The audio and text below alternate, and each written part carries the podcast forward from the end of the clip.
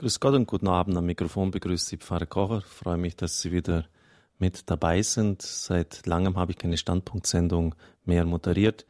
Vor etlichen Jahren war das immer meine Sendung am Sonntagabend. Aber die jetzige Standpunktsendung ist mir so wichtig, dass ich selber Sie heute Abend durch das Programm führen möchte.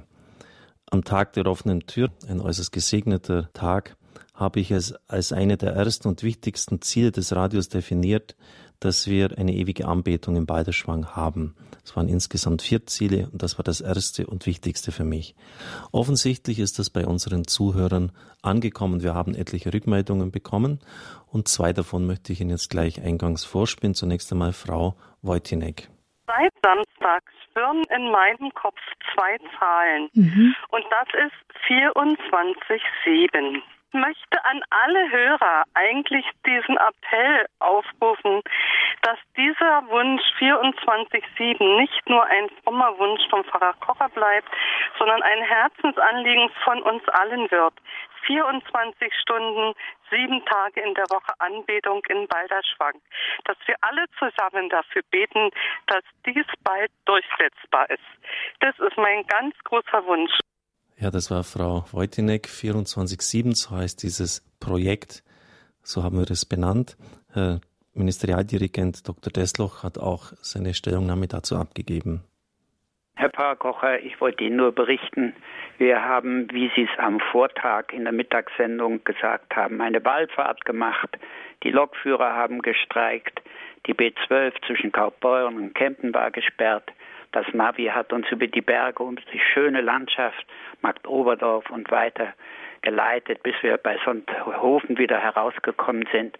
Nicht ich habe gefahren, mein Enkel hat mich gefahren. Ich bin ja 78, mhm. aber wir haben von Harlaching bis Balderschwang dreieinhalb Stunden gebraucht. Oh also es war eine Wallfahrt. Und dann möchte ich sagen, der Höhepunkt war Ihr Hinweis auf 24 mal 7. Ja. Und das, denke ich, hat sich auch äh, viele Besucher äh, inspiriert, in die Kirche zu gehen zur Anbetung vor dem ausgesetzten Allerheiligsten.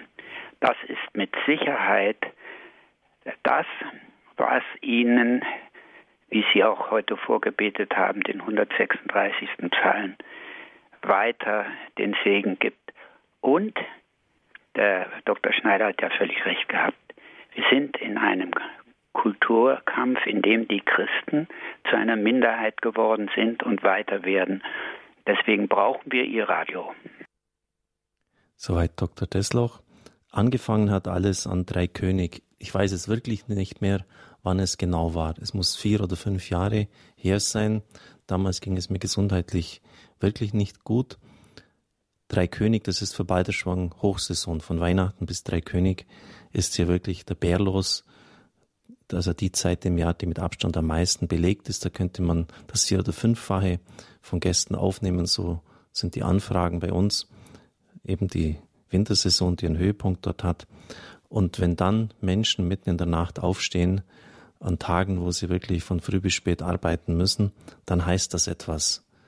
Also begonnen hat es mit einer Liebesgabe, dass Menschen sich organisiert haben in meiner Gemeinde, die ganze Nacht durchgebetet haben, für mich, für meine Gesundheit. Als ich nach Balderschwang kam am 1. September 95, bald werden es ja auch schon 20 Jahre, habe ich jeden Freitag, wenn ich in Balderschwang war, eine Stunde Anbetung gemacht. Sofort der Rosenkranz sei gemessen eine Stunde Anbetung.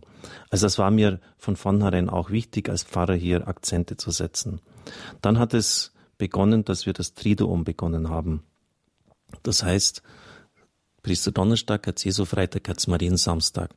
Bald haben wir erkannt, dass dann der Sonntag auch ein sehr günstiger Tag ist. Die Menschen haben frei.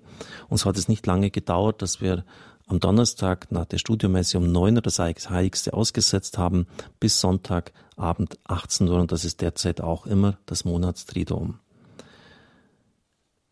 Die Anbetungswoche hat dann Eckhard Lesser wesentlich initiiert. Ich war am Anfang gar nicht so sonderlich begeistert, weil ich einfach gedacht habe, wir schaffen das überhaupt nicht.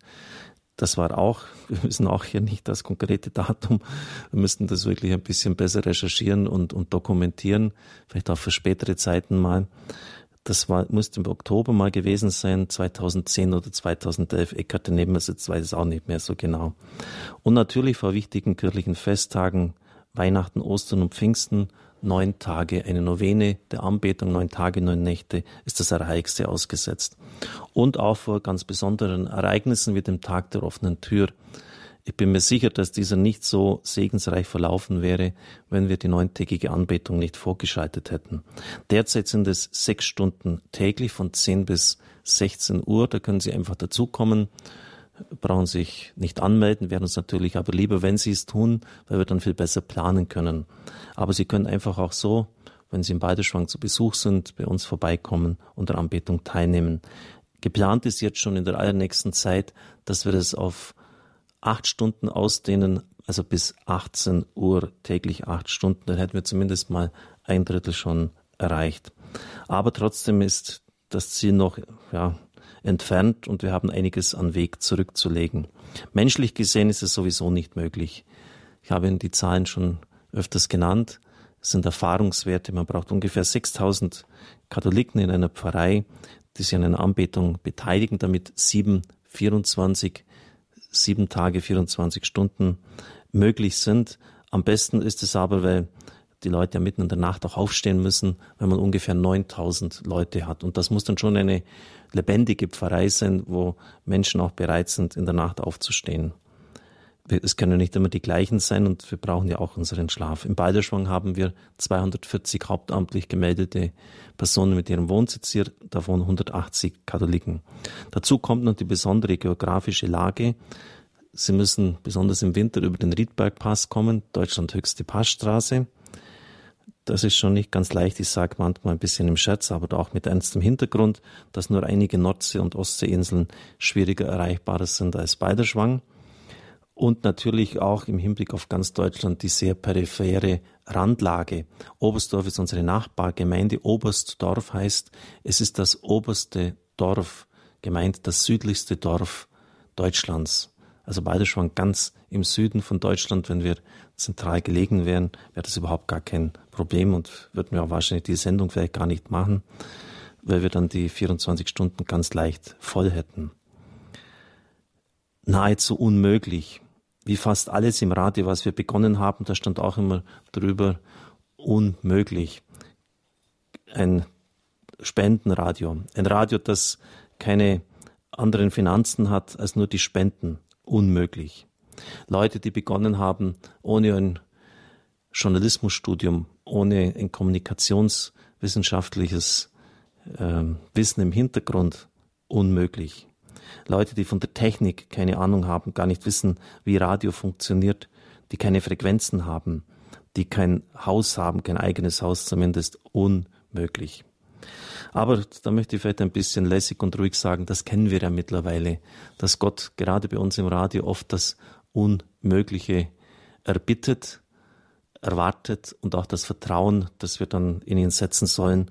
Und dann erleben wir oft, dass das scheinbar Unmögliche möglich wird. Nun, warum wollten wir die Anbetung unbedingt im Balderschwang haben? Wir haben die Erfahrung gemacht, dass Sendungen, die vom Gebet begleitet werden, anders laufen.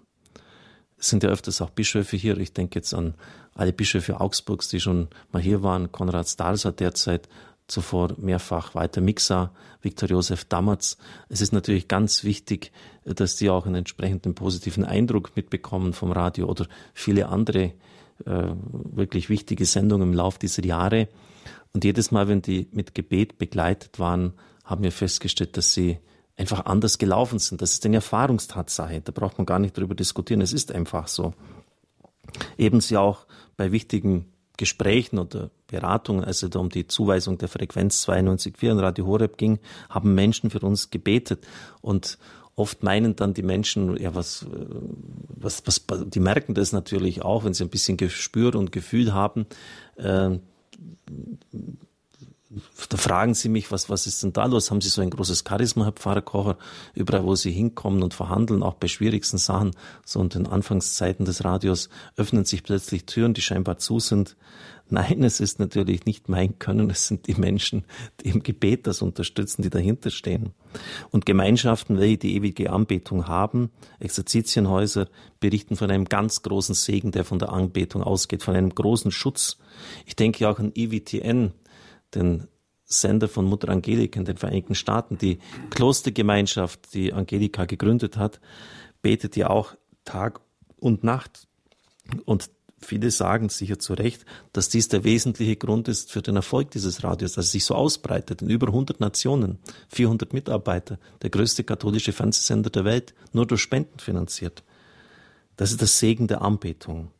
In unseren Materialien, den PR-Materialien haben wir immer das Königsblau für die Mutter Gottes. Und vielleicht ist Ihnen schon aufgefallen, ich habe jetzt gerade von mir so diesen Gebetszettel und ich wollte das, früher war das drucktechnisch nicht so möglich, ist immer auch Gold drauf ja, es soll gediegen zugehen, es soll wertvoll sein.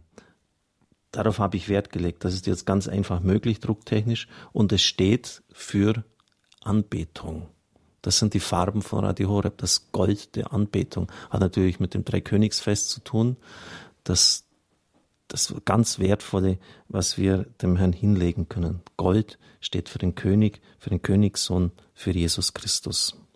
Heute Abend wird es um ein Zeugnis gehen. Wir erleben ja am Radio, dass die Zeugnisse ganz entscheidend sind. Nicht so sehr jetzt die äh, Theologie, die ist natürlich wichtig und die muss stimmen und im Hintergrund stehen, aber es geht um ein Zeugnis.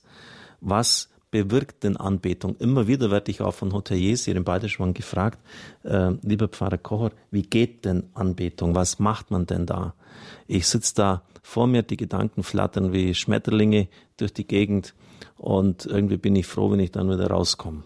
Oder andere beten einfach den Rosenkranz runter. Irgendwie muss man die Zeit ja füllen, wenn man sie jetzt schon eingetragen hat, sitzen den Rest ab und warten auch, dass es mal vorbei ist. Ähnlich vielleicht wie die heilige Teresa von Avila in ihrer Anfangszeit. Sie hatte auch immer so Stunden und Zeiten der Kontemplation gehabt, konnte mit ihnen nichts anfangen und hat einfach die Sanduhr geschüttelt, dass der Sand schneller durchläuft.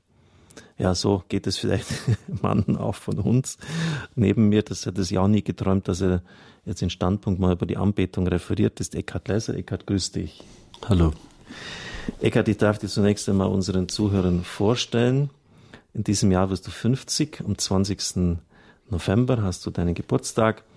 Du hast die Volks- und Hauptschule absolviert, Hotelfachschule 79 bis 82, warst dann in der Schweiz im Catering bei 18 Schiffen tätig. Da ist sicher viel zu erledigen und warst dann schon mit 22 Jahren Geschäftsführerin in einem Großbetrieb mit 60 Leuten, also deren Boss. Das war in äh, die, die Bodenseehalle in Lindau, wenn ich recht informiert Inselhalle. Auch Catering hast du dort gemacht und du hast mir da gesagt, Eckhard Lesser hat nicht die Partys organisiert, sondern er war die Party und dann auch ganz wilde Zeiten als Barkeeper in Arlberg. Ich fragte nicht, ob du auch Türsteher warst und solche Sachen mhm. gemacht hast. Dann 87 das elterliche Restaurant in Beiderschwang von den Eltern übernommen, auch ganz jung eigentlich, gerade so Anfang der 20.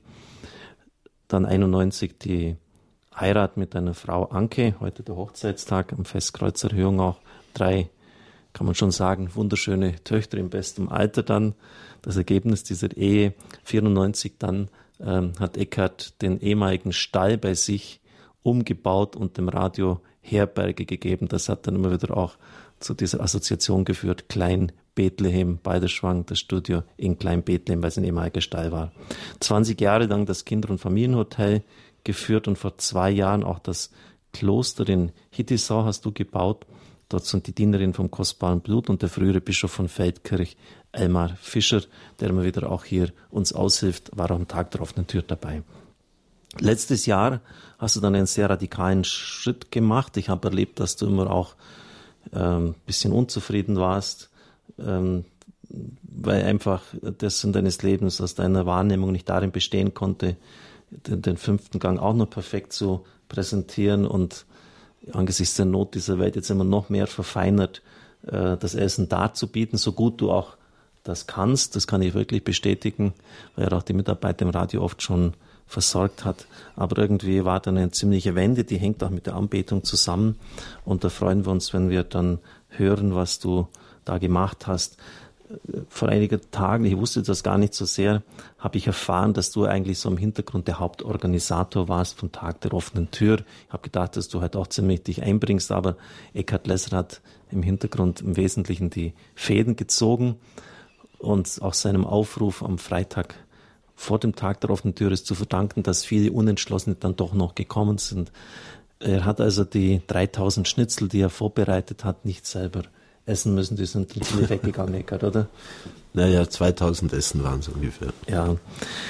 Vom Macher, vom Organisator zum Anbeter ist auch schon eine äh, ziemliche Karriere. Du hast auch ja, und warst kein Kind von Traurigkeit, um es noch vorsichtig zu schildern, dein früheren Leben. Da hat sich vieles getan und das hängt auch mit der Anbetung zusammen. Eckhard, ich bitte dich einfach jetzt mal, gerade wenn es uns auch um diese Zeugnisse geht, ähm, ein bisschen zu schildern, was da in deinem Inneren passiert ist. Naja, also wir sind schon recht katholisch aufgewachsen und meine Eltern haben Gott sei Dank viel für uns gebetet. Ähm, es war einfach so, dass wir als Kinder immer die Freude am Glauben mitgekriegt haben. Wir haben nie jetzt in die Kirche müssen, es war nie so zäh. Also war schon der Glaube eigentlich da. Aber wenn man so als junger Mensch im Gastgewerbe arbeitet, gibt es halt viele Zeiten, wo man schon an Herrgott glaubt, aber man kann wirklich überhaupt nicht dabei brauchen und man schickt ihn wirklich weg. Und das war in meinem Leben ganz sicher so. Das Schöne ist, dass ich aus heutiger Sicht sagen kann, dass er mich trotzdem nie allein gelassen hat, mich immer so genommen hat, wie ich war und auch mit all dem, was ich da so getrieben habe. Die Beziehung zum Herrgott hat sich eigentlich erst so richtig intensiviert durch die Anbetung, äh, als der Pfarrer Kocher am Freitag nach der Messe mit der Anbetung begonnen hat war das ganz okay. Also Wundenrosenkranz beten oder Barmherzigkeitsrosenkranz für irgendwelche Anliegen für Verstorbene und so, das war gut. Und dann hat man Lieder gesungen, das war auch gut. Und dann war 15 Minuten Stille. Und wenn man so im Hotelfach arbeitet, 16 Stunden, oft Nächte sich um die Ohren schlägt und immer Betrieb und immer Krach und immer Anforderung da ist, dann sind 15 Minuten Stille im wahrsten Sinne des Wortes zum Davonlaufen. Und nach zwei Minuten habe ich auf die Uhr geschaut und habe gedacht, das darf nicht wahr sein. Und irgendwann dann nach 15 Minuten hat die Adelheid damals, glaube ich, ja, ein Lied gesungen.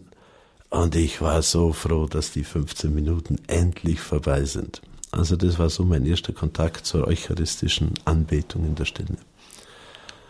Am Freitag drauf war ich dann so schnell aus der Kirche raus, so schnell konnte der Pfarrer gar nicht schauen. Nach der Messe war der Eckart weg.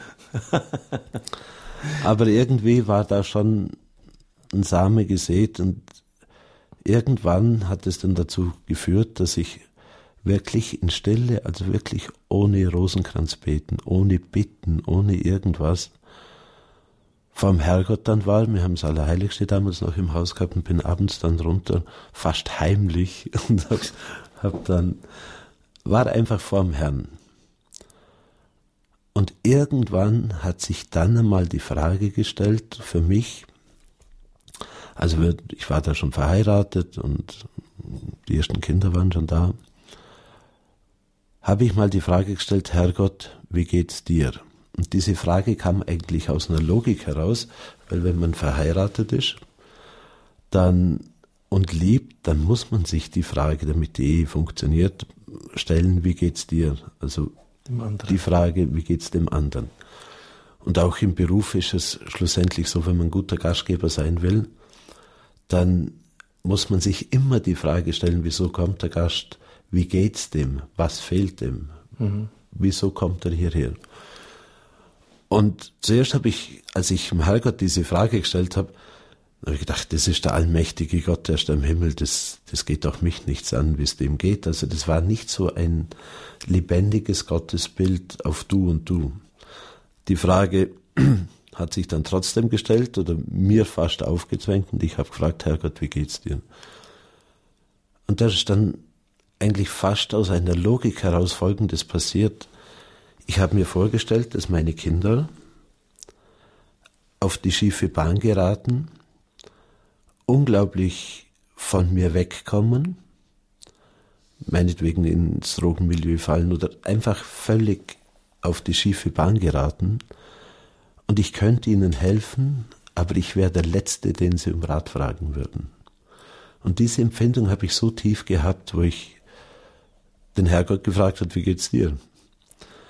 Einige Zeit später war ich dann im Heiligen Land und wir haben dann, waren in Bethlehem, wir waren Segenesret, wie das halt so ist, und vielen heiligen Städten. Und am ersten Tag in Jerusalem war ich dann in Gethsemane. Und wir waren nach fünf Tagen in Jerusalem und ich bin von Gethsemane nicht mehr weggekommen. Ich bin jeden Tag dahin gelaufen, egal wie das Programm der Pilgergruppe war.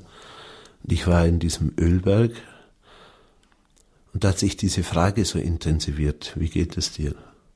Und ich habe diese wirkliche Verlassenheit des Herrn so tief gespürt, dass daraufhin eigentlich bei mir so ein Prozess losgegangen ist, dass ich gesagt habe, Herrgott, ich will nie wieder, dass du da allein bist. Ich bin dann heimgefahren und habe mir fest vorgenommen, jeden Tag mindestens eine Stunde vor dem Herrn zu verbringen. Wann war das, Eckart? Das wird vier, fünf Jahre her sein, so okay. den Dreh. Und ich habe dann schon lange Zeit gebraucht, dass das mit der Stunde funktioniert, weil die irdischen Dinge halten einen von solchen Dingen natürlich unglaublich fern. Und immer wenn ich zum Beten wollte, waren wichtige, dringende, notwendige Dinge, die mich davon abgehalten haben. Mit der Zeit hat sich dann wirklich durch die Gnade Gottes auch so in meinem Herzen eine Wertigkeit entwickelt, dass ich es auch manchmal wirklich mit Sturheit gemacht habe und mir das fast antrainiert habe, weil ich es dem Herrgott versprochen habe. Und da waren viele Stunden nachts um zwei, um drei nach Feierabend oder in der Früh um sechs, wenn ich um eins ins Bett bin. Und das war schon kein Zuckerschlecken. Aber das war wirklich die Gnade Gottes, die mich dahin gezogen hat.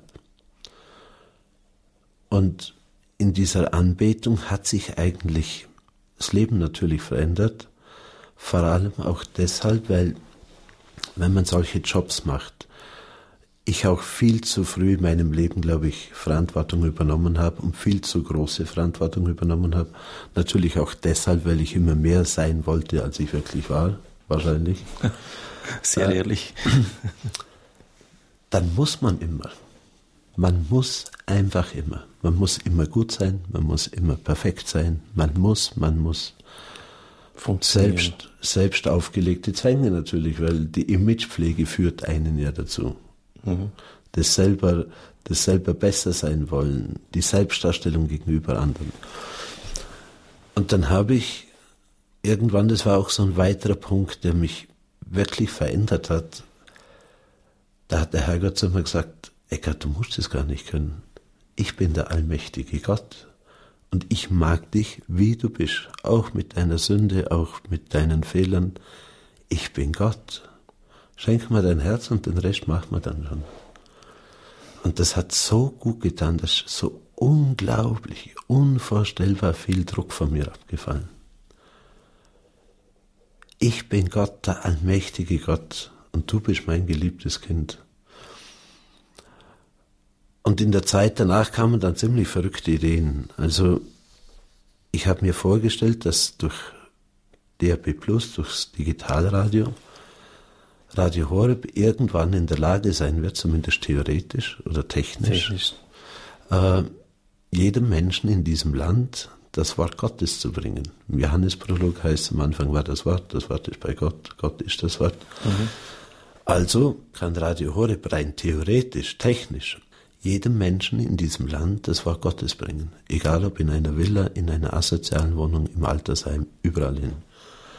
Das nützt nur herzlich wenig, wenn es auf der irdischen Ebene bleibt. Und die geistige Ebene ist für mich dann, dass die Herzen, die natürlich durch die Art, wie wir leben, durch die Gottesferne, durch, ja, durch die Selbstverwirklichung im, im irdischen Leben, ist der Boden der Herzen recht hart. Aber das Einstehen für Gott, für andere, beten für andere, nicht um sich selber drehen und, und ich hätte gern das und das, sondern einstehen für andere, dass der Herrgott und der Heilige Geist in den Herzen Platz hat, das hat eine unheimliche Kraft. Das hat sich so verfestigt mit der Zeit, dass ich mir einfach völlig sicher bin, dass wenn wir einstehen vor Gott, für all diese Menschen, für jeden einzelnen von denen, hat es eine unheimliche Kraft. Und dann ist es möglich, dass wirklich viele, wie beim verlorenen Sohn, vom Sautrug aufstehen und in die Arme des Vaters gehen. Also pflügen des steinigen Bodens, dass dann andere, die Priester, sehen können und Gott ernten kann. Und da sehe ich die Aufgabe von mir als Laien, dass wir wirklich im Zentrum dieses Radius, am Ort dieser Verkündigung, Gott wirklich auf 24 Stunden, sieben Tage die Woche gegenwärtig haben, weil wir können es definitiv nicht. Aber Gott kann es durch uns. Ich denke, jeder Christ, jeder getaufte Christ soll sich immer die Frage stellen, auch wenn er evangelisieren will, wenn Mütter in ihre Kinder reinreden ohne Ende, sie sollen doch in die Kirche und beten und was weiß ich. Es soll sich jeder getaufte Christ, auch jeder Priester, immer fragen, mach ich oder kann Gott durch mich? Und der Weg dazu ist der kindliche Glauben, Demut vielleicht, und wirklich sich von Gott im Allerheiligsten in der, in, in der Anbetung da wirklich formen und auch läutern zu lassen. Am allerbesten ist, wenn man die Mutter Gottes als Nachhilfelehrerin nimmt, weil die kann so unglaublich gut einem beibringen, wie man Ja zum Willen des Vaters sagt. Eckhard, du hast einen Lieblingsausdruck und du traust dich jetzt immer mehr in die Öffentlichkeit. Das war ja vor ein paar Jahren unvorstellbar gewesen, dass du, sagst mir auch immer wieder als Sünder, äh, was wir alle auch irgendwie sind, ähm, über die ewige Anbetung was sagen würdest im Radio, wäre völlig unvorstellbar gewesen.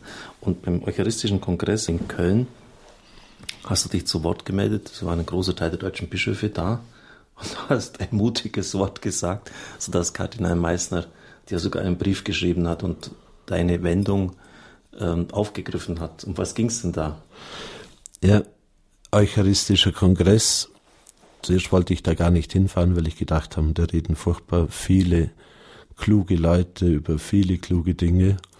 Und ich bin wirklich kein Theologe, ich bin ein Bergbauer und äh, habe dann aber gesehen, dass es da wirklich nicht nur um einen Kongress, wo man über die Eucharistie redet, sondern dass da wirklich auch Anbetung stattfindet und habe dann die Vorträge so durchgesehen und bin dann dahin gefahren. Und ich glaube, es war in der Minoritenkirche bei der Katechese vom Kardinal Meissner, die wirklich gut war ist mir dann so in Sinn gekommen, ich habe die ganzen Bischöfe gesehen, die vielen Priester, diese vielen Menschen, die sich da auf den Weg gemacht haben. Und ich habe dann gesagt, wir tun so viele Dinge in der pastoralen Arbeit mit vielen Tausenden oder Hunderttausenden Mitarbeitern, mit einem unglaublichen Aufwand. Und die Kirchen sind trotzdem relativ leer. Und das hat einfach damit zu tun, dass wir den allmächtigen, wunderbaren Gott, Jesus Christus, Mensch geworden, für uns am Kreuz gestorben, der gesagt hat, ich bin bei euch alle Tage bis ans Ende der Welt, dass wir den einsperren in Einzelhaft im Tabernakel und kein Mensch fragt ihn um seine Meinung. Ich habe mich dann umgedreht zu dem Volk und habe gesagt, bitte fahrt nach Hause und beginnt mit der Anbetung, weil ich aus eigenem Leben und auch im Ort und im ganzen Umfeld einfach erleben darf, dass die Gegenwart Gottes, der dann nicht weggesperrt wird, sondern der wirklich in unseren Alltag, in unser Leben geholt wird, wirklich alles verändert. Zuerst das eigene Herz, weil die Veränderung der Welt fängt halt, hat halt nur einen Platz und das ist das eigene Herz. Auf andere zeigen hat noch nie die Welt verändert. Das eigene Herz, das Umfeld, die Familie, es ändert wirklich alles zum Guten. Und der Friede Gottes, der kommt wirklich und nicht den Frieden den Menschen machen, die sich bemühen, mit dem Nachbarn nett zu sein und zwei Tage später frisst er dann Niederzahn wieder. Sondern wirklich dieser Friede Gottes, die Gegenwart Gottes. Und wir haben die ganze Infrastruktur, wir haben die Sakramente, wir haben die Eucharistie, wir haben die Beichte und wir haben Gottes Gegenwart. Und ich denke, es wird wirklich wieder Zeit, diese Infrastruktur zu nutzen, Gott wieder gegenwärtig zu machen.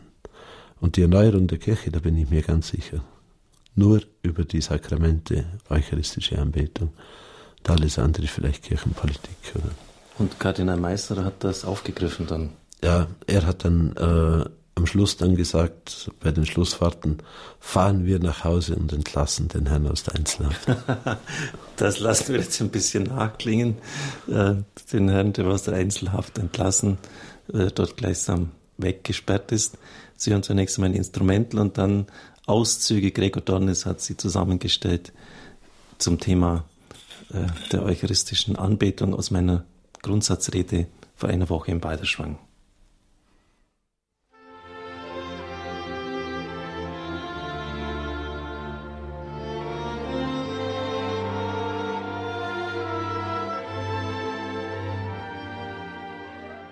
Ich wundere mich selber, was ich da alles gesagt habe am Tag der offenen Tür.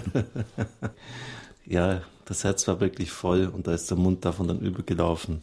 Hoch droben beim Herrn ewige Anbetung im Medienhaus in Balderschwang das Thema der heutigen Standpunktsendung. Gast ist Eckhard Lesser, der wesentlich auch, kann ich wirklich sagen, Ehre, wem Ehre gebührt, diese Anbetung auch ähm, mit initiiert hat, anschiebt, immer dahinter ist, auch schaut, dass der Plan gefüllt wird bin natürlich hierfür sehr dankbar, weil ich das organisatorisch gar nicht alles leisten könnte. Hochtroben beim Herrn, das bezieht sich auf die geografische Lage Balderschwang, von Balderschwang, die höchstgelegene Gemeinde Deutschlands, die nur einen eigenen Bürgermeister und einen eigenen Pfarrer hat. Ja, wir sind dem Himmel ein Stück näher, Eckhard, oder? Schon, ja. ein bisschen Lokalpatriotismus muss sein. Du wolltest noch bevor wir dann auch die Zuhörer zuschalten und sie die Möglichkeit haben, sich einzubringen. Ich freue mich, wenn Sie es tun. Auch Ihre Erfahrungen der Anbetung interessieren uns. Ich wollte so noch etwas weiter berichten. Wenn es Ihnen genauso gegangen ist wie Eckhard Desser, hoffentlich ist die Anbetung jetzt bald vorbei, dann sind Sie genau richtig. genau richtig, weil genau diese Leute brauchen wir. Und dann bitte haben Sie halt auch den Mut und fragen Sie, was soll ich denn da machen? Ich, ich muss einfach eine Anleitung haben. Äh, manche Leute im Dorf sagen mir, lieber Pfarrer Kocher, lieber Richard, wie geht denn ewige Anbetung? Was macht ihr denn da? Einfach so da sitzen, bin ich, äh, ja, das macht mich kribbelig, man nervös. Was, was macht man denn da? Also bitte, dann genau stellen Sie diese Frage. Oder äh, wenn Sie irgendwas anderes wissen wollen, jetzt ist die Möglichkeit. Und Sie merken, es geht ja um nichts nebensächlich. Also es geht um etwas ganz Wichtiges, nämlich um das erste Gebot. Das werden wir aber später vielleicht noch ein bisschen erörtern, warum das für dich, Eckhard, mit dem ersten Gebot so zusammenhängt. Aber greifen wir nochmal den letzten Teil jetzt auf, so dieser Biografie von dir. Das Radio hast du beherbergt und dann ein Kloster gegründet ist, oder halt ist nicht das Kloster gegründet, die Gebäude halt hingestellt, aber ja, schon ein bisschen eigenartige Karriere für ein Bergbahn und Hotelier. Bitte. Naja, irgendwie kam mir eben dann der Gedanke, 80 Millionen Menschen in diesem Land beten für 80 Millionen, natürlich für alle Menschen, für jeden Geschaffenen. Aber das Radio hat nun mal die Digitalfrequenz für dieses Land.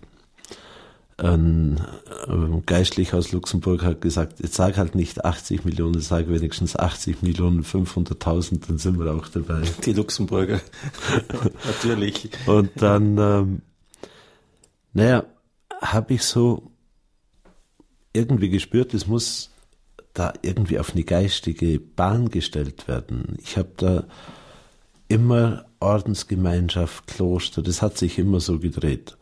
In der Anbetung war mir das ziemlich klar. Bin ich zu Hause in den Betrieb gekommen und wieder habe gedacht, Eckart, du spinnst. Du kannst doch jetzt nicht anfangen, da ein Kloster zu suchen und, oder eine Gemeinschaft zu suchen, die da herkommt. Und das war aber dann wirklich so klar, du kannst es nicht, weil ich zum Herrgott wirklich gesagt habe, da musst dich ver, mich musst verwechseln, da musst dich vertan haben, das kann nicht sein. Irrtum in der Person. Und der hat mir wirklich so zu verstehen gegeben, ich bin der allmächtige Gott und du bist mein Kind. Hilf mir einfach so gut, wie du kannst, nicht zu was du in der Lage bist. Kurze Zeit später läuft mir eine Schwester, eine Ordensschwester, den Orden kannte ich gar nicht, die Schwester auch nicht, durch den Fahrdienst meines Vaters über den Weg. Und ich habe nach zwei Minuten zu der gesagt, wir zwei machen ein Kloster. Und weil sie eine Ordensfrau ist, hat sie mir wahrscheinlich nicht den Vogel gezeigt, aber die hat schon gedacht, dass das ein bisschen schräg ist. Kurze Zeit später war ich beim Bischof Elmar in Feldkirch, öffnet mir genau diese Schwester die Tür und sagt, ja, seit einer Woche ist sie jetzt da in Feldkirch. Ich war dann ein paar Mal da im Bischofshaus in der Messe und habe dann gesagt, ich möchte einfach die Nummer von dem Oberen haben, weil mit dem Ordenshaus oder mit dem Kloster muss es jetzt weitergehen. Und das war ganz interessant, das sind die Dienerinnen vom Heiligen Blut und der Pater Winfried Wärmter hat mich dann zwar empfangen, aber sehr, sehr ablehnend zuerst und hat gesagt, wir sind eine junge Gemeinschaft, wir können nicht überall hingehen. Und dann war die Messe und nach der Messe haben die ein Gebet zum kostbaren Blut. Wir sind dann durch die Sakristei ins Kloster, wo ich auch übernachtet habe. Und in der Sakristei ziehen sich die Priester um. Und dann sage ich zum Pater Winfried, seit ich denken kann, seit ich überhaupt eine Wahrnehmung habe, hat unser Vater, unsere Mutter immer mit uns gebetet, kostbares Blut Jesus am Kreuze vergossen. Segne dieses Haus, segne unsere Kinder, nimm alles unter deinen Schutz. In dem Moment hat es beim Pater Winfried Klick gemacht. Zwei Tage später war er in Balderschwang. Und ganz kurze Zeit später war das beschlossene Sache, dass die im Geburtshaus meines Vaters, das ich im Jahr 2001 gekauft habe, ohne zu wissen für was, vielleicht weil es Geburtshaus meines Vaters war, ist jetzt dieses Haus entstanden, wo Schwestern da sind. Und im Januar drauf äh, kommt der Bischof Elmer zu mir zum Skifahren, weil er auch begeisterter Tourengeher ist. Mhm. Und beim Abendessen sage ich einfach zu ihm, Herr Bischof, Sie emeritieren jetzt bald. Das Beste, was Sie machen können, ist mit nach Hittisau kommen. Hittisau ist die Nachbargemeinde von Balderschwang, nur zwölf Kilometer auf österreichischer Seite. Und dann war er zuerst nicht so begeistert. Zwei Wochen später kommt er wirklich freudenstrahl und sagt, ich gehe mit den Schwestern nach Hittisau. Und dann hat man, und so ist es halt, wenn man sich auch auf verrückte Ideen mit dem Herrgott einlässt, innerhalb von einem Jahr, von der ersten Idee bis zur fast Fertigstellung des Gebäudes, der Einzug der Schwestern und des Einzugs des Bischofs, das waren gerade mal 12, 13 Monate. Und deshalb tue ich mir auch schwer, wenn ich solche Ideen habe und die wirklich vom Herrn geprüft sind, dann sagen, nee, ich habe jetzt keine Lust oder das ist verrückt oder so. Irgendwann geht das nicht mehr. ja, und Bischof Elmer ist natürlich für uns ein, ein großer Segen auch für, äh, für das Radio, wenn da irgendwie größere Sachen sind. Und ich sage bitte, Elmar, ich bin ja auch mit ihm per Du, äh, segnet das jetzt oder da ist ein wichtiges Gespräch, dann steht er mit seiner ganzen bischöflichen Segensgewalt dahinter. Das ist, er ist natürlich ein, ein Nachfolger der Apostelkraft seines Amtes, seiner Weihe dann ist das ein, ein ganz großes Geschenk. Auch die Schwestern, die ganz intensiv beten, auch danach aufstehen, wenn wichtige Sachen sind. Also äh, ja, ein, ein, ganz großer Segen eigentlich. Und dann ging es in dieser Richtung weiter. Zuerst das Radio, das Kloster und jetzt. Naja, also dann meine Töchter, gerade die jüngste, die war damals zwölf oder dreizehn, die hat dann gesagt, Mensch, bin ich froh, dass du in Hittisau das Kloster machst, weil ich habe echt Sorge gehabt, dass du aus dem Almhof auch noch ein Kloster machst. Jetzt ist es in Hittisau, jetzt ist das Thema durch. Im letzten Jahr haben meine Frau und ich dann beschlossen, dass einfach weil diese Gegenwart Gottes, dieses Einstehen vor Gott für unsere Geschwister, auch das Einstehen für die, die wirklich ganz fern von Gott sind, das Öffnen der Herzen für das Wort Gottes, das ist uns so wichtig, dass wir wieder mal wirklich Hab und Gut, Energie, Kraft, einfach alles, was wir haben, da hineinlegen und aufs Spiel setzen. Und so haben wir gesagt, dass wir den normalen Hotelbetrieb enden, beenden und einfach offen sind für Menschen, die zum Beten kommen. Auch deshalb, dass wir hier die 24-Stunden-Anbetung haben. Also eigentlich eine Infrastruktur aus diesem Hotel, eine Infrastruktur schaffen, die vielleicht jetzt dann auch bald gemeinnützig wird, weil gerade die uns am meisten helfen, am wenigsten Geld haben, das ist leider so. Zur Verfügung stellen, dass Leute eine Unterkunft haben und vor allem hierher kommen und mir bei dieser Intention helfen, der 80 Millionen. Und das sind einfach so viele, das kann ich nicht allein. Und deshalb bitte ich einfach auch um Menschen, die ihre Zeit, ihren Urlaub, wie auch immer, dem Herrn schenken, vor dem Herrn stehen und eintreten für unsere Geschwister. Wie viele Leute brauchen wir, der Eckhard, bis wir mal das 24-7 stehen haben? Was meinst du? Also nachdem die Balderschwanger sich da wirklich auch gerade in der Nacht und wenn wir die neun Tage haben, wirklich so engagieren, wir jetzt auch Gott sei Dank zwei Gottgeweihte und noch zwei weitere im Haus haben, für die wir jetzt auch Dauerwohnungen gebaut haben, für die ich wirklich im Herrgott danke, weil das ist wunderbar. Also den Damen auch herzlichen Dank. Die sind einfach hergezogen, haben alles aufgehört, wohnen jetzt bei mir und helfen mir bei dieser Intention. Das ist wirklich wunderbar. Ich denke, zehn, zwölf Leute müssten wirklich den Rest ihres Lebens dieser Intention schenken und dann einfach noch viele Menschen, die ihren Urlaub dem Herrgott schenken und auf Zeit gemeinschaftlich leben. Ja, dann hoffen und beten wir natürlich, dass das weitergeht. Wir werden jetzt dann gleich nach einer Musik die Zuhörer zuschalten, dann können Sie sich einbringen. Es ist ja auch immer Ihre Sendezeit und Ihre Erfahrungen, Ihre Fragen sind uns wichtig. Eckhard, du sagst immer wieder, das erste Gebot ist das Entscheidende. Was hat das mit der Anbetung zu tun, das erste Gebot? Naja, also ich kenne mich wirklich gut aus in Sachen selber Gott sein wollen. Also ich habe ich hab das wirklich ganz oft erlebt, dass man alles im Griff haben will, alles selber machen will, alles beherrschen will auch. Und das ist halt eine Denke, da hat der Herrgott nicht so Platz. Das endet dann meistens damit, dass man mit 40 Burnout hat und verzweifelt. Liebe Gott mit all deiner Kraft und den Nächsten wie dich selbst. Also stellt sich doch logischerweise eigentlich die Frage, wer ist Herr in meinem Leben, im Alltag? Wer ist da der Chef? Zählt mein Wille oder versuche ich den Willen Gottes zu tun? Und ich habe von meinem Willen irgendwann so die Nase voll gehabt durch, also ich habe da echt 50 Jahre Erfahrung damit. Und habe gesagt, Herrgott, ich will es jetzt nicht mehr haben, weil diese Umwege, die dann gegangen werden müssen durch meinen Willen, auch so viel Kreuz, weil wenn man selber immer Vorstellungen hat, immer etwas will, immer von anderen Leuten was erwartet, wird man pausenlos, ununterbrochen enttäuscht auch. Enttäuscht mhm. sich selber, man bringt die Leistung nicht, all diese Dinge. Und dann habe ich irgendwann gesagt, so Herrgott, ich will jetzt, dass der Heilige Geist meine Ideen, meine Vorstellungen, meine Imagepflege, die kostet nämlich richtig viel Nerven und Zeit und Geld, das wirklich verbrennt in deinen Willen hinein.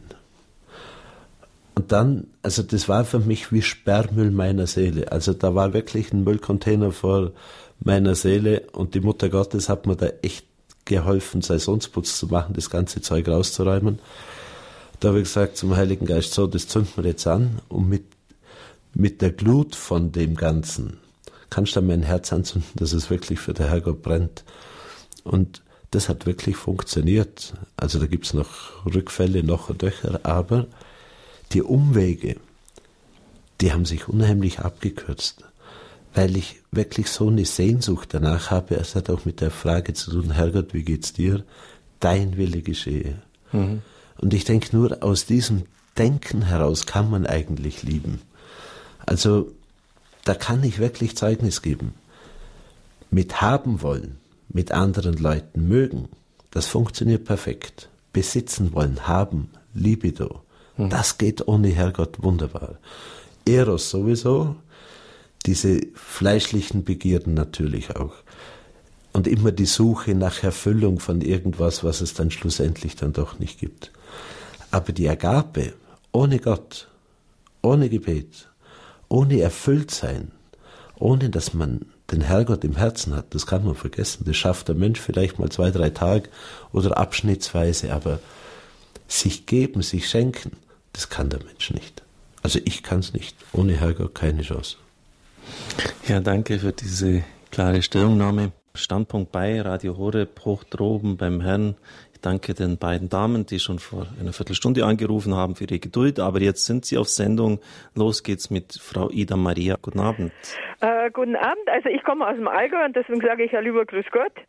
Und ich war jetzt schon ein paar Mal in Walderschwang zur Anbetung, aber mit einer halben Stunde, also da käme ich nie klar. Also ich war dann halt immer so vier Stunden am Tag und ich könnte stundenlang begeistert von Anbetung erzählen. Also ich kam hier in Berlin durch St. Clemens zur Anbetung, also und ja, die damals hatten wir noch die Ines Schröder hier mit ihrer super Musik und super Predigten, also das mhm. war noch dazu und aber diese Anbetung, das ist einfach und ich habe dann irgendwann gemerkt, also wenn ich wieder wegziehe, ich brauche irgendwo, wo täglich eine Messe ist und wo, wo ich Anbetung habe und notfalls muss ich halt den Pfarrer überreden und da dachte man, naja, und ins Allgäu will ich auch wieder und Balder schwang und kurz drauf kam dann im Radio Horeb, ja, dass da Anbetung gibt. Dachte man, aha, jetzt bräuchte ich bloß noch eine billige Unterkunft, weil ich kein Geld habe und dann kam eben das mit den Anbetungszimmern, dachte man, na, dann brauche ich jetzt nicht mal die Ines fragen, ob ich da irgendwo mit dem Schlafsack und jetzt war ich halt da schon ein paar Mal. Und ich meine, durch St. Clemens, da meldet man sich für drei Stunden, tragt man sich da ein. Und ich dachte, das ist überall so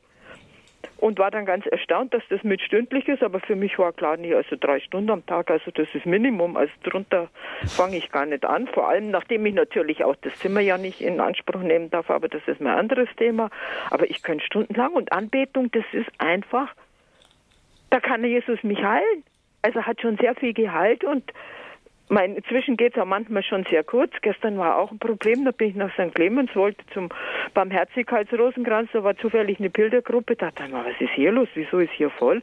Und, der, und da war gerade ein Vortrag, ich habe das Englisch glücklicherweise gut verstanden, weil der hat dann ins Polnische übersetzt. Und nach zehn Minuten dachte ich mir, jetzt habe ich es eigentlich schon, jetzt reicht schon wieder, das ist schon genug.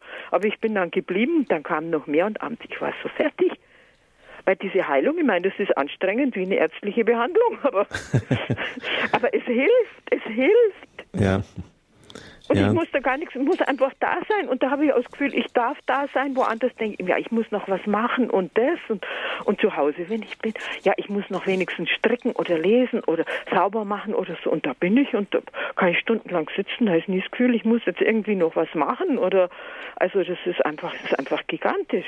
Und die Balderschwang ist halt angenehmer als wie jetzt in Berlin oder so, weil ich hier halt dann immer das Kontrastprogramm beim Heimfahren in der S-Bahn und in der U-Bahn wieder habe. Ja, ja, also da kann man in der Stille bleiben, wenn man damit rauskommt. Man hat eine atemberaubende Naturkulisse. Danke, Frau Ida Maria, für Ihr Zeugnis. Da könnte man natürlich jetzt noch vieles dazu sagen. Es geschieht nämlich wirklich Heilung, wenn man den Herrn an sich handeln lässt. Und das war jetzt auch schon auch so ein wichtiger Punkt, was man tut in der Anbetung, nämlich gar nichts.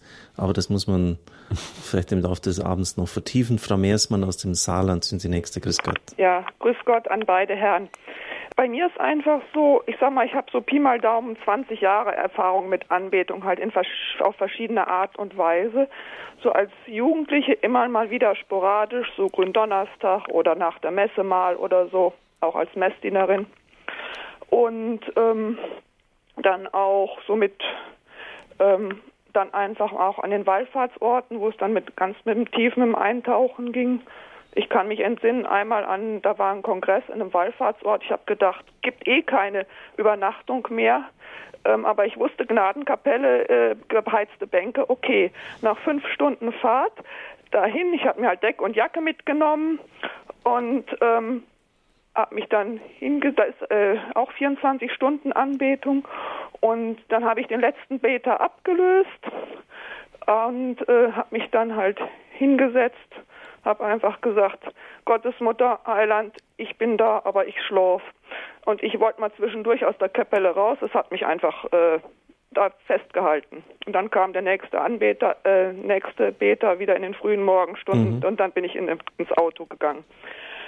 Sowas, so intensive Erfahrungen immer mal wieder sporadisch hatte ich. Mhm. Und dann ähm, ich dachte immer, ich müsste was machen bei der Anbetung. Dann mal diese fünf Fragen, die vom, von dem einen Heiligen da, ich weiß nicht, was man da machen kann, diese Viertelstunde alltäglich. Ja, genau. Und ähm, ich müsste was machen.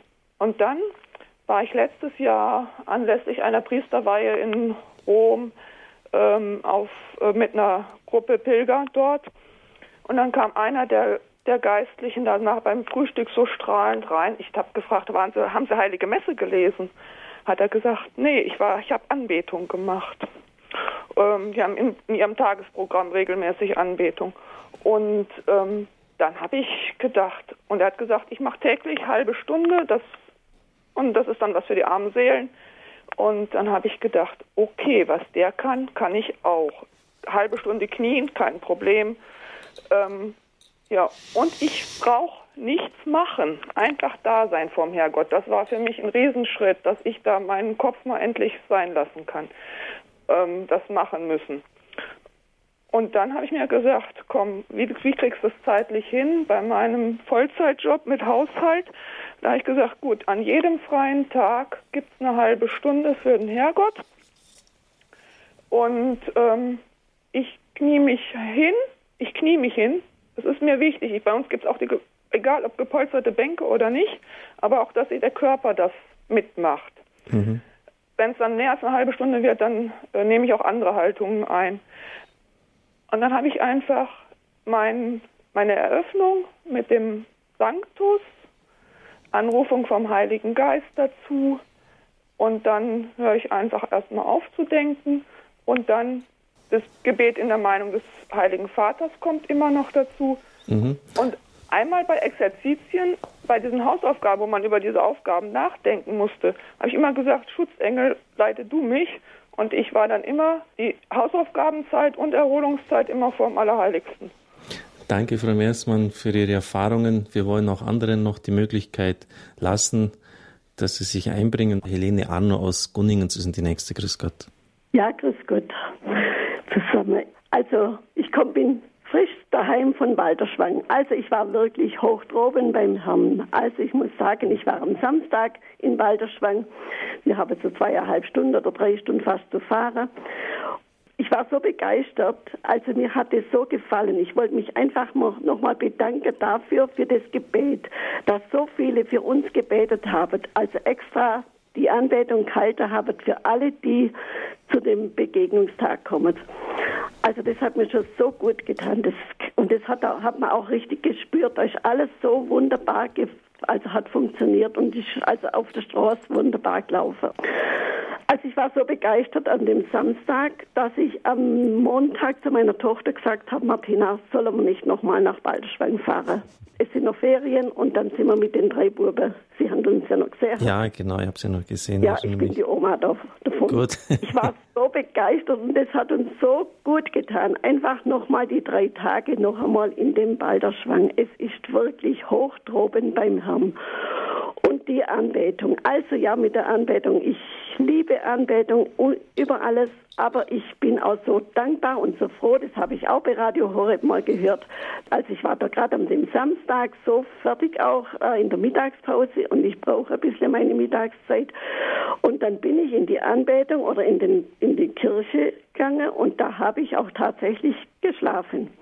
Weil ich habe das mal gehört, dass ein Vater auch sein schlafendes Kind liebt. Und das tut mir so gut, dass man einfach auch mal Ruhe kann. Und ich einfach auch. Ich hab's, ja, ich knie auch, aber ich kann auch gern sitzen und mich ausruhen beim Herrn. Und das tut mir so gut. Das wollte ich einfach mal sagen. Mich bedanke, das ist wunderbar. Ich habe den Lesserhof gesehen da. Ich denke, ich hoffe, dass man da echt auch mal übernachten kann. Ja, das wird ja. Eckert, Eckert kann gleich jetzt sagen. Danke, Frau Arnold, weil ja. doch etliche noch in der Leitung sind, wollen wir auch die zu Wort kommen lassen zwei Sachen schnell. Also einmal die neun Tage Anbetung äh, vom Tag oder auf den Tag der offenen Türen war mir persönlich unglaublich wichtig, weil wir wussten alle, dass ziemlich viele Menschen kommen, wie viel nicht genau. Wir haben da gut geschätzt, 2000, das kam gut hin. Aber ich habe mir einfach gedacht, 2000 Menschen kommen hierher und ich will nicht, dass die einfach nach Hause fahren und sagen, Mei, das war jetzt so ein schöner Tag und der Pfarrer hat so schön gesprochen und der Schnitzel hat so gut geschmeckt. Ich wollte einfach, dass die Menschen hierher kommen, in ein geistiges Umfeld kommen, wo der Heilige Geist eine faire Chance hat und wo die Leute auch verwandelt wegfahren. Und deshalb waren die neun Tage immens wichtig. Wir machen sie sonst nur bei Hochfesten, aber das war vielleicht ein Hochfest, weil vielleicht viele nach Haus gefahren sind. Wirklich auch mit brennendem Herzen, darum geht's. Du hast ja viele Feste organisiert. Catering war ja mal dein Leben und kannst vergleichen. Eckart, was, was sind denn da so Parallelen und. Naja, also rein vom Ablauf her ist es so, dass das natürlich mit Stress verbunden ist, normalerweise. In so kurzer Zeit 2000 Essen zu schicken, das ist egal, ob es in Balderschwang ist oder sonst irgendwo, ist es schon auch mit Unruhe und Hektik und Stress und Krach verbunden. Aber das Radio Horrorfest war eigentlich der beste Beweis dafür, dass man, wenn man zum Herrgott sagt, Herrgott mach du und ich helfe dir dabei, hat viel mit dem ersten Gebot zu tun. Mhm dann funktioniert es einfach anders. Weil wir einen liebenden, praktischen Gott haben, der wirklich bei uns ist und bei uns sein will. Als Beispiel Freitag früh wurde es mir schon ein bisschen eng. Also wir haben ja zu Hause noch Gäste gehabt und hier da mit Kochen mit Bernd Meyer zusammen. Also, und dann haben wir so ein äh, Probe-TK-Gemüse bestellt für einen vegetarischen Gang. Das hat dann so schrecklich geschmeckt, dass ich gesagt habe, wir schneiden das Gemüse für den vegetarischen Gang einfach selber. 120 äh, Kilo Gemüse schneiden mit dem Messer, da ist man schon ein bisschen dran. Mhm. Und in der Früh war ich beim Beten und dann habe ich zum Herrgott gesagt, also heute wird es echt eng. Und heute muss man einfach helfen mit dem Gemüse. Es sind vier Leute gekommen, haben in einer Stunde 20 das ganze Gemüse geschnitten, ohne dass ich irgendwas getan habe. Und das waren Leute, die schneiden können. Das, eine Hausfrau kann natürlich helfen, Gemüse schneiden. Und es gibt auch Hausfrauen, die gut schneiden können. Aber 120 Kilo Paprika, Zucchini, das ist richtig viel. Mhm. In einer Stunde 20 war alles geschnitten und verräumt. Und so war es eigentlich beim ganzen Fest. Es war beim ganzen Fest so. Es lief total ruhig und entspannt ab. So unglaublich das klingt, aber es war richtig in der Küche ruhig und entspannt. Ja, das ist schon etwas Besonderes. Aus Schwe Schwemm ist Frau Christa Könner uns zugeschaltet. Grüß Gott, Frau Könner. Äh, ich möchte Sie auch äh, herzlich begrüßen und ich war vom 1.6. bis zum 7.6. Äh, beim Lesserhof und die Frau Lesser hatte mich im Fischen abgeholt und hat, hat, dann hat sie gesagt, so, jetzt fahren wir gleich zur äh, Kirche und dann tragen Sie sich mal äh, ein und ja, dann habe ich mich gleich äh, für drei Stunden eingetragen, mhm. weil ich äh, wusste, die ersten drei Tage äh, sind äh, noch nicht so viele Leute da, weil die beim Katholikentag in äh, Regensburg sind.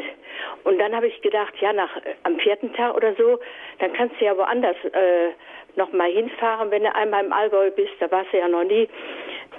Und dann war aber die Anbetung so schön, da habe ich gedacht, nee, dann bleibst du doch da. Und ich hatte auch keine Schwierigkeiten, nachts aufzustehen. Also ich war einfach hellwach und konnte dann zur Anbetung gehen.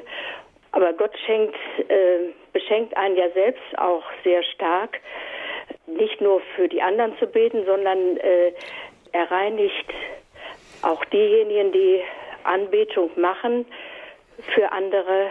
Ja, also ich denke mir, man wird selbst sehr reich beschenkt. Ich möchte mich auch so noch für alles bedanken. Ja, danke, Frau Könner. Das ist dir auch immer wichtig, Eckhard, ähm, die Intention der Anbetung. Für was man betet. Ja, also man sagt, der Priester setzt das Allerheiligste aus. Für mich ist es so, dass wir uns Gott aussetzen. Mhm. Er ist der Retter, er ist der Heiland, er ist der Erlöser allmächtig, gegenwärtig in Fleisch und Blut in der Hostie, also wirklich gegenwärtig, wie er vor 2000 Jahren Palästina gepredigt hat. Und wir können einfach hinhalten. Wir können uns beschenken lassen, weil ich glaube, Glaube, Liebe, Hoffnung, diese Begriffe kann der Mensch selber nicht machen. Mhm. Er kann sich bemühen zu lieben. Er kann natürlich hoffen bis zu einem gewissen Maße. Aber in allen Situationen des Lebens diesen Glauben zu haben, das ist Geschenk, das kann der Mensch nicht erzeugen. Aber der Herrgott kann es, wenn wir uns ihm aussetzen und wenn wir uns ihm auch ein Stück weit hingeben. Und dieses selber Gott sein wollen halt ein bisschen dezimieren und zurückfahren, ja. ja. Ja, jetzt nehmen wir noch eine Hörerin aus Osnabrück auf Sendung, dann machen wir noch eine letzte Musikpause. Radio Horeb, hoch droben beim Herrn. Es geht um die eucharistische Anbetung hier bei uns der Studiokapelle. Das Projekt 24-7, wie wir es nennen. Der Hotelbesitzer Eckhard Lesser, Bergbauer, wie er sich selber bezeichnet, ist bei uns zu Gast. Er hat seinen ganzen Betrieb umgestellt jetzt auf ja, Herberge für solche Leute, die dieser Intention dienen wollen. Ja, wir haben die Hörerin aus Osnabrück. Grüß Gott. Abend zusammen und ich freue mich erst einmal, dass es sie gibt, so wie es sie gibt. Das finde ich sehr schön. Und ich habe halt in diesem Bereich auch Erfahrungen gemacht, also in meinem geografischen Bereich die Erfahrung gemacht, dass Anbetung zu halten nicht so einfach ist. Das heißt auch die Orte zu finden, wo es möglich ist. Mhm. Möchte gleichzeitig damit anregen, dass man auch wieder die Bereitschaft entwickelt, in den Gemeinden das zu ermöglichen. Und das andere ist auch, dass ich im Zusammenhang mit Jugendlichen erfahren habe, ähm, dass sie nicht so sozialisiert sind wie vielleicht Sie und ich. Und da wäre es auch vielleicht schön, diesbezüglich noch eine Sendung oder was auch immer zu gestalten, um Ihnen mitteilen zu können, wie Gebet funktioniert, wie bete ich, wie komme ich in ein Gebet, wie komme ich in Anbetung. Diese Tatsache des Nichtstun muss gelernt werden, weil ähm, auch das eigentlich immer in der heutigen Gesellschaft mit einem Leistungsdruck verbunden ist oder im Zusammenhang gesehen wird. Dieses Lernen, sich Gott zu öffnen und dieses Lernen in der Anbetung, sich vor Gott hinzubegeben und ihn hinzugeben, ist etwas, was nicht unbedingt jeder kann. Und wir haben es leider so, dass es nicht mehr über Generationen weitergegeben wird. So würde ich mir wünschen, dass es auch äh, irgendeine Form der Vermittlung gibt. Das, was Sie jetzt sagen, ist ganz wichtig. Und zwar deshalb, weil unsere jungen Leute von ihrem Medienerleben her, das hat ja heute jeder ein iPhone und ein Handy und, und äh, Internetanschluss zu Hause, so bei den Jugendlichen sowieso fast 100 Prozent, und die es auch entsprechend nutzen, ähm, eine Erlebniswelt, eine Sozialisation da ist, bei der es um den Reiz des ständig Neuen geht. Die Heilige Messe ist im Vergleich dazu sowas von langweilig, weil es das immer Gleiche ist. Und noch langweiliger ist die Anbetung. Und deshalb hat einer mal, der kam hinten rein bei der Messe, das war nicht blasphemisch gemeint, aber er hat es doch so, so schnottrig dahin gesagt, ähm, von sich gegeben, in der Disco ist nichts los. Das, ist, das lässt sehr tief blicken in der Disco da ist Stroboskop, da ist Lärm, da ist Musik, da ist äh, ständig neue Musik, das ist und wenn die, wir dann kommen mit der Anbetung, das ist wie wenn einer von 200 auf, auf 0 in ein paar Sekunden runtergebremst. Der, der kann einfach nichts damit anfangen, weil er völlig anders programmiert ist. Und das ist ganz wichtig, dass man sich da überlegt, ja, wie muss man da bestimmte Achtsamkeitsübungen oder was weiß ich. Auf jeden Fall, das, das ist sicher ein Problem, Eckart. Ja, natürlich. Und ich habe es ja selber erlebt, wenn man Nächte, viele tausende Nächte, laute Musik und, und Arbeit hat und diese Dinge. Also mich hat am Schluss dann, man wird ja, also ich war nicht 40, wie ich aufgehört habe mit diesem Nachtjob, sondern Mitte 20. Später haben wir dann einmal in der Woche immer solche Partys im Almhof auch gehabt. Und man kann die Musik nicht mehr hören. Man hält's nicht mehr aus weil es wirklich Gehirnwäsche ist und weil diese Bässe und diese laute schreiende Musik so ins Unterbewusstsein hämmert und dann die Stille vor Gott ist natürlich ein hammermäßiges Kontrastprogramm, das der Mensch so dicht erbröselt. Und deshalb ist es unheimlich wichtig, dass sich Leute engagieren, wie der Christoph Süß mit Night Fever, mit den Atmenden der Barmherzigkeit, wo wir als Christen wirklich auf die Straße gehen und Leute da reinholen. Und wir können sie wirklich nur Gott zuführen, wir können sie Gott hinhalten. Und dann macht der Herrgott. Und da passieren wirklich unglaubliche Dinge. Und ich denke, gerade in den Städten, wo am Samstagabend viel Betrieb ist, ist es eine unheimlich gute Idee, einfach nette junge Menschen auf die Leute hinzuschicken und sagen, da ist der Herrgott drin, geh rein, zünd eine Kerze an. Ja. Und schon bewegt er sich auf den Herrn zu und unterschätzen wir da nicht die Gnade Gottes. Wir denken dann immer, der muss sich gleich bekehren und alles ist toll. Das, das sind unsere Vorstellungen. Bekehrung spielt keine Rolle, wie die stattfindet, wenn ich im Glauben bete für eine Bekehrung. Der Mensch neigt dazu, gerade der Christ und der Beter, jetzt habe ich so lange betet, jetzt sollte das und das so sein.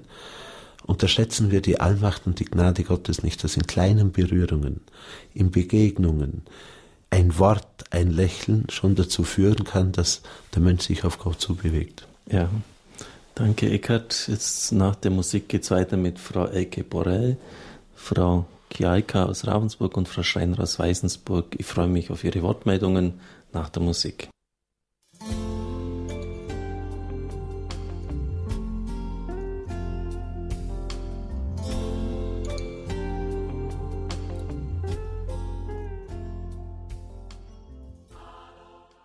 Ja, es geht in die letzte Runde. Noch gut zehn Minuten haben wir Zeit. Hoch droben beim Herrn ewige Anbetung im Medienhaus in Balderschwang, Ecke. Borre, Frau Borre, Sie sind die Nächste. Sie rufen aus der Klinik an. Grüß Gott. Grüß Gott, Herr Pfarrer Koch. Ich freue mich, dass ich Sie am Telefon habe. Ja. Und ich, ich danke Ihnen mal erst für alles, auch für die Fürbitte damals, wo ich die Tränen immer zurückhalten konnte. Ich habe gute Nachricht. Meiner Tochter geht langsam das Herz auf. Sie ist jetzt in Oberursel das ist eine christliche Klinik, Psychiatrie. Und äh, ich habe hier so Wunderbares erlebt und ich muss sagen, ich habe eigentlich die ganz tiefe Anbetung durch Radio Horeb gelernt. Ich bin da jetzt zugeschaltet, also erst nachdem ihr, ihr Vortrag vorbei war. Und äh, aber ich habe gedacht, ich muss das unbedingt sagen. Ich habe ich war am Samstag, äh, so gut es möglich war, bei dem Fest dabei im Balderschwang. Mhm. Und auch da war ich schon im Krankenhaus. Ich sollte vorgestern entlassen werden, dann kam hohes Fieber. Meine Autoimmunkrankheit ist erneut ausgebrochen, die man nur mit hochdosiertem Cortison behandeln kann. Nein. Cortison vertrage ich nicht, da kriege ich Wasser, Blut am ganzen Körper und kriege Manie. Und dann hinterher, wenn sie mich runterholen, dann kriege ich eine Depression. Ich werde es nicht mehr annehmen. Also mein Leben ist am letzten Stück. Und dann war ich so traurig, weil ich gedacht habe, Oh Herr Jesus, ich habe gebetet, Herr Jesus Christus, gib mir bitte die Kraft, das zu schaffen, den Weg alleine zu gehen. Die Tochter in Oberursel, den Freund, der mir so sehr nahe steht, habe ich verloren. Der will mit mir nichts zu tun haben. Der ist gekauft worden von einer, die ihn besitzt. Und dann habe ich ein wunderbares Erlebnis gehabt. Darf ich das erzählen? Das war nach ihrem Fest. Da war bei mir eine Kindergartengruppe aus der Ewigkeit und ein Neugeborenes war dabei. Das konnte laufen und lachen. Und mein Patenkind, das drüben ist, das Kind ist mit zwei Monaten ungetauft gestorben. In den Armen ihrer Mutter. Der Mann hat nichts geglaubt. Und äh, zwei Tage bevor das Kind starb, habe ich gebetet, Herr Jesus, bitte lass das Kind nicht leiden. Es war ein schwerstbehindertes Kind. Lass mich, wenn sie zu dir nimmst, bitte Patin sein für das Kind. Und die hat mir die Hand gegeben. Und dann hat das größere Kind, die Kinder wollten mich dann mitnehmen, dann hat das größere Kind gesagt, heute nehmen wir die Tante Elke noch nicht mit. Heute haben wir sie bloß mal erst besucht. Ja. Das habe ich nach ihrem Fest erleben dürfen. Und seitdem ist ein ganz tiefer Frieden in mir. Und ich habe die Anbetung mit hören dürfen und die Freude, die Harmonie. Ihr Sender strahlt so viel Liebe aus und dafür möchte ich mich einfach bedanken. Herzlichen Dank, Frau Borrell. Ist angekommen, der Dank. Und ich wünsche Ihnen aus ganzem Herzen, dass die Freude bleibt und natürlich auch, dass Sie Heilung erlangen mögen. Ich werde heute Abend noch ein ganz besonderes Gebet für Sie sprechen. Frau Kjaika aus Ravensburg sind die nächste. Grüß Gott. Kialka, grüß Gott, Herr Dr. Kocher und Herr Eckehard Lesser. Ich möchte Sie wirklich von ganzem Herzen beglückwünschen für die heutige Sendung, heute Abend, überhaupt für alle Sendungen. Aber ich bin so dankbar, auch jetzt heute zu hören und letzte Woche die Vision der 7 mal 24 Stunden Anbetung. Ich bin dankbar, dass diese Botschaft heute ja so viele Menschen hören können übers Radio und dass es einfach auch zugleich wieder eine Anladung ist für alle, die jetzt heute zuhören, dass wir wirklich für die Priester eintreten und für sie beten, dass in allen Gemeinden die Priester auch ihre Herzen wieder öffnen, dass diese eucharistische Anbetung in allen Gemeinden wieder möglich wird. Und ich bin wirklich tief berührt. Die Sehnsucht brennt auch in meinem Herzen schon so lange, wie auch beim Herrn Lesser, dass es nicht nur um, um mich geht in der Anbetung, sondern dass viele Menschen, die den Glauben verloren haben, die überall nach Sinnerfüllung suchen, ja, die, weil ja durch die Kreativitätsbremsen, die wir durch die Medien haben mit Fernseh, Film und Internet die, und Smartphones, die Menschen gar nicht mehr zu dem kommen, was in ihnen lebt, ja, weil ihnen alles so vorgesetzt wird. Und in der Anbetung kommt der Mensch mal wieder zu dem, wie Gott den Mensch gedacht hat. Und ich denke, der Vater Hubertus hat neulich in den Exerzitien auch gesagt, wir werden eine gute Zukunft in unserer Kirche und in der Welt bekommen, wenn wir nicht nur Konferenzen halten, sondern wieder Beichte und Anbetung in unseren Gemeinden gefördert wird. Und ich bin so dankbar, weil wer es tut, erlebt, es ist Wellness für die Seele. Jeder hat den Wellness-Trend, was man alles machen sollte.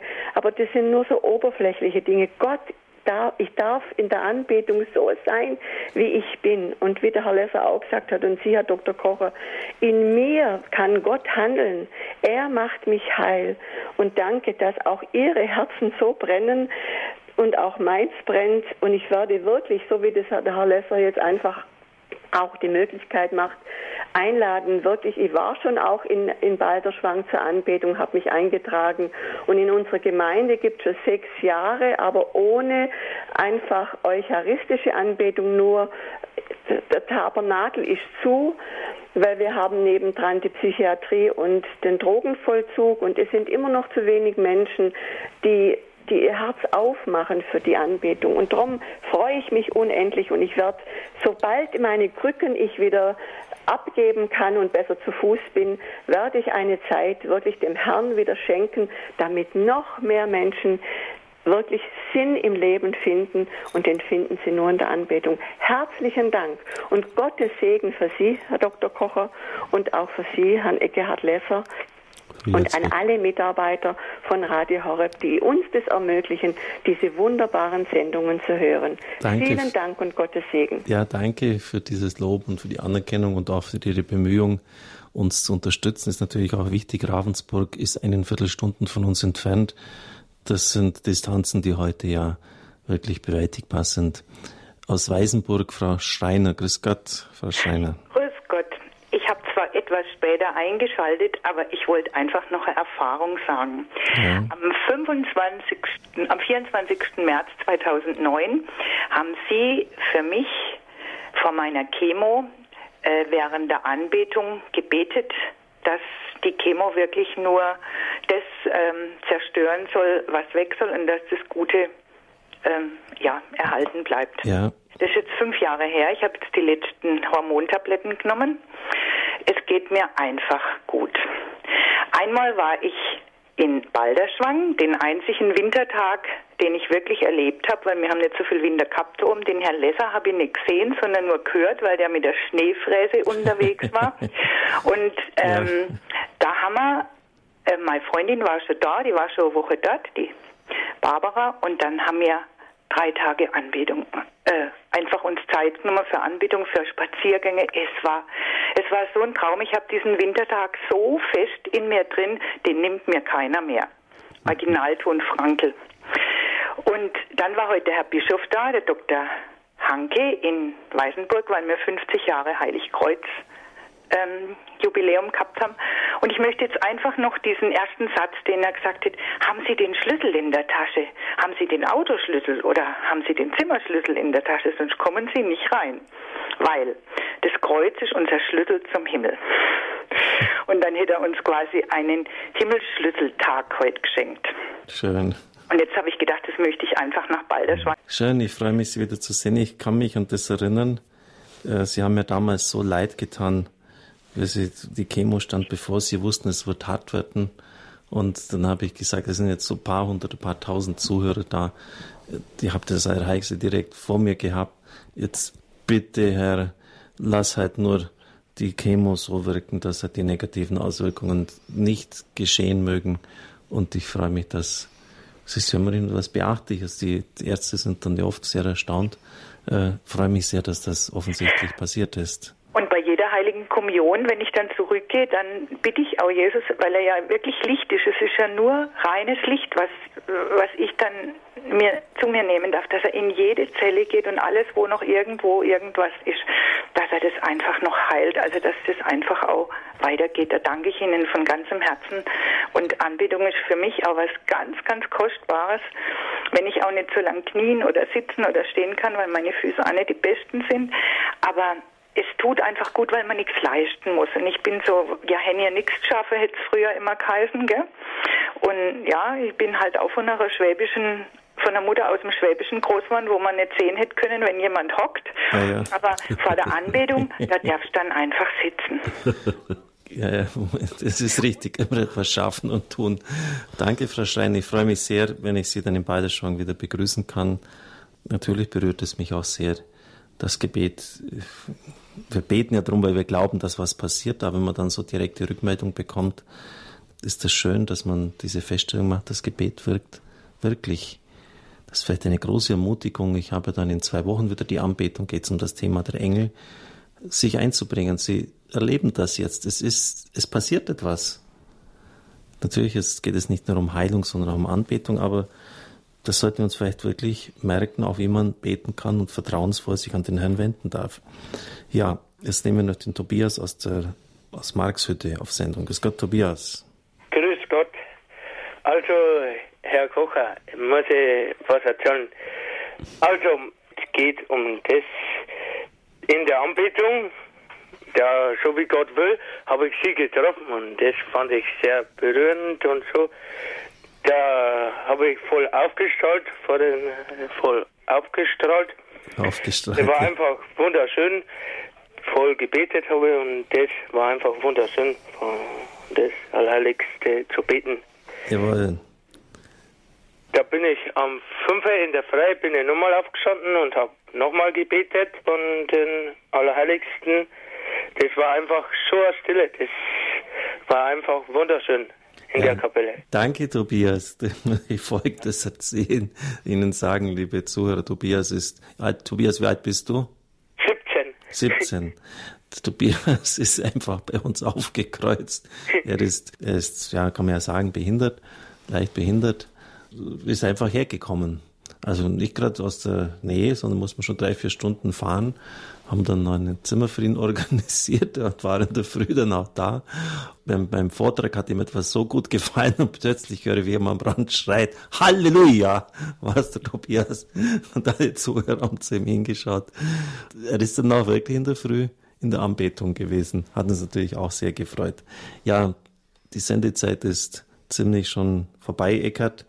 Wir haben heute das Fest Kreuzerhöhung, dein Hochzeitstag. Du wolltest dazu noch etwas sagen.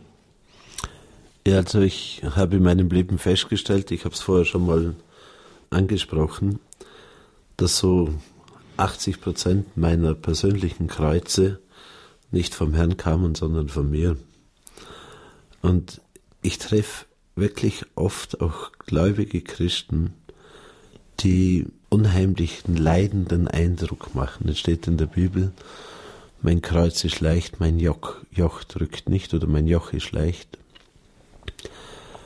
Ich stelle das wirklich fest, dass viele Kreuze wirklich von der Imagepflege, von der Selbstdarstellung, vom Sein wollen, vom eigenen Willen kommen.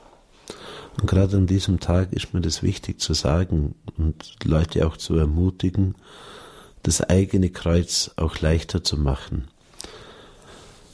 Wenn es stimmt, was der Herr sagt, und das ist Wort Gottes,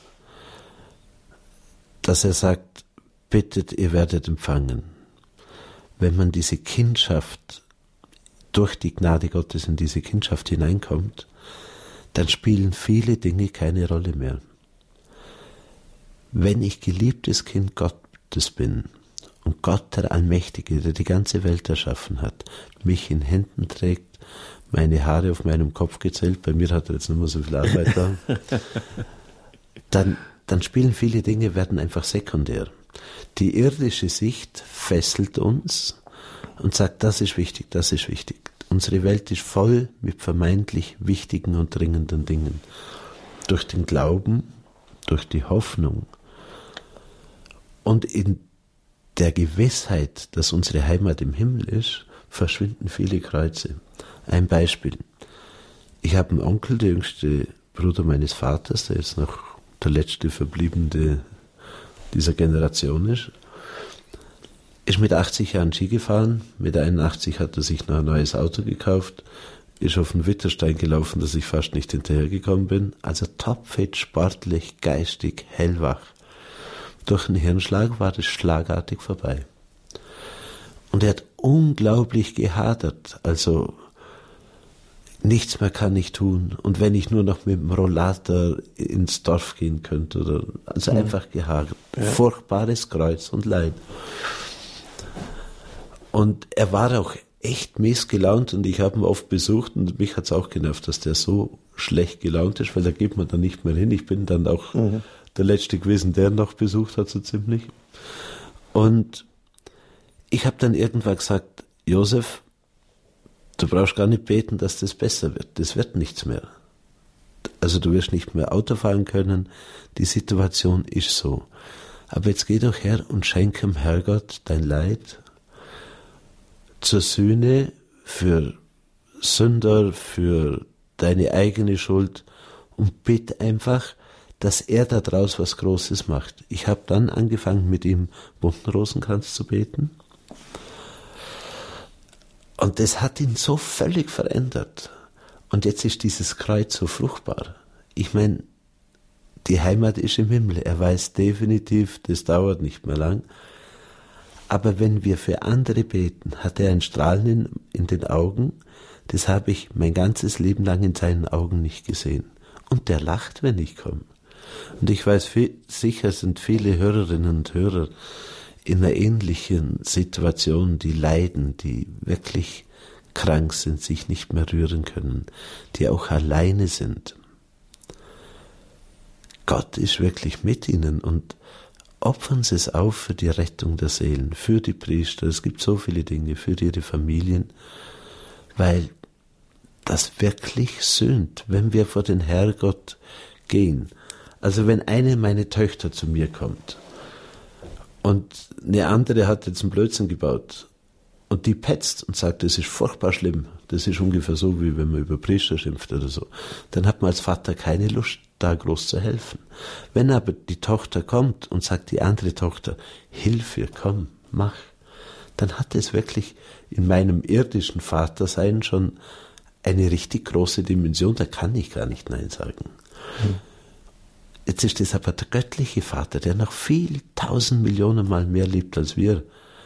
Und wir sind seine Kinder. Und wenn wir zu ihm kommen und für unsere Geschwister beten, wirklich mit dem Herzen einstehen, der kann nicht Nein sagen. Und wenn wir unser Leid und unser Kreuz aufopfern,